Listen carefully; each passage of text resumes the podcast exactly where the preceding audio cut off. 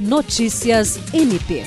O Ministério Público do Estado do Acre, por meio do Grupo de Trabalho na Defesa dos Direitos das Pessoas com Transtorno Autista, GTTEA, participou de uma reunião com o secretário estadual de Saúde, Pedro Pascoal Zambon, para tratar sobre a necessidade de ações que resultem na melhoria da rede de atendimento a pessoas autistas no Estado. Na ocasião, os representantes do MPAC expuseram demandas levantadas por familiares de pessoas autistas, destacando dificuldades enfrentadas por esse público em questões como o quantitativo de profissionais multidisciplinar nas unidades de atendimento, a disponibilidade de medicamentos e o andamento do cadastro único para autistas. William Crespo, para a Agência de Notícias do Ministério Público do Estado do Acre.